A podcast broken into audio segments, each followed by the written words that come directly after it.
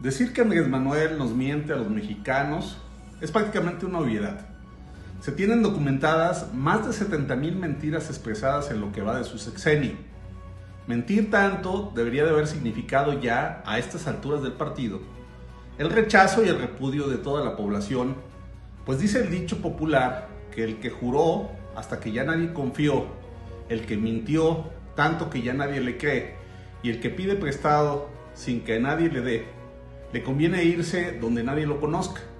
Sin embargo, a pesar de mentir tanto, López Obrador sigue siendo popular en algunos sectores de la sociedad, a los que parece no importarles que todos los días se expresen puras falsedades.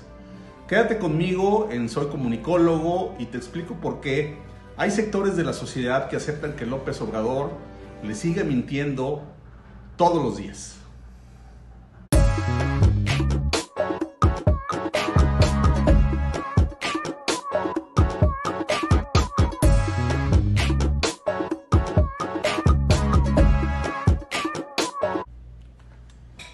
Hay dos razones eh, fundamentales para entender por qué algunos sectores de la población aceptan que Andrés Manuel mienta todos los días.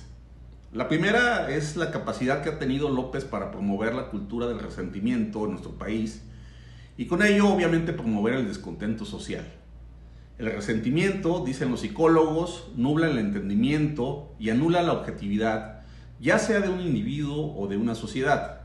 Por eso cuando permea en diversos grupos sociales, pues termina por poner como prioridad social para ellos el vengar afrentas o hechos por los que esos individuos se sienten lastimados.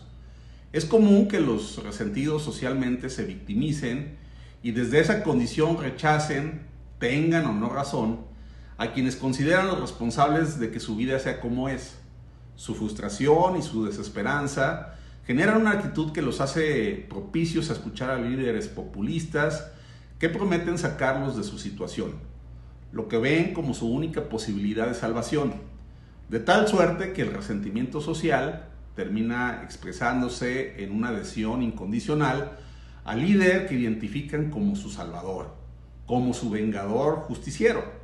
López Obrador percibió muy bien ese sentimiento social presente en amplios sectores de la sociedad mexicana y obviamente ha trabajado para que se manifieste de manera abierta sus seguidores y sus simpatizantes ven a López como quien los va a redimir, a sacar de su situación, pero sobre todo como quien va a cobrar venganza por ellos. Para los resentidos sociales es más importante la venganza que cambiar su condición. Están dispuestos a perdonar todo a Andrés con tal de obtener venganza. La otra razón por la que sectores de la sociedad aceptan las mentiras de Andrés Manuel es porque hay individuos que necesitan pertenecer a una comunidad de pensamiento, en la cual se sientan cómodos y seguros. Esas personas quieren mapas ideológicos bien definidos, en los que les resulte adecuado moverse moralmente hablando, para estar eh, seguros de quién está de su parte y quién no. Necesitan sentirse cobijados por una familia que piensa igual que ellos. Por eso no piden un discurso verídico, sino uno que refuerce sus posturas, que certifique que están en el bando correcto y que corrobore su forma de pensar.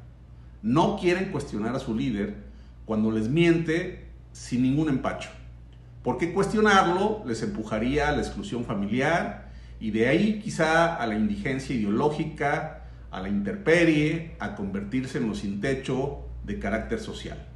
A Andrés le toleran sus seguidores las falsedades porque eso les proporciona la casa ideológica a la que creen pertenecer. Así que mientras Andrés aliente el resentimiento, seguiremos viendo cómo sectores de la población le siguen perdonando todo. Nos vemos en la próxima.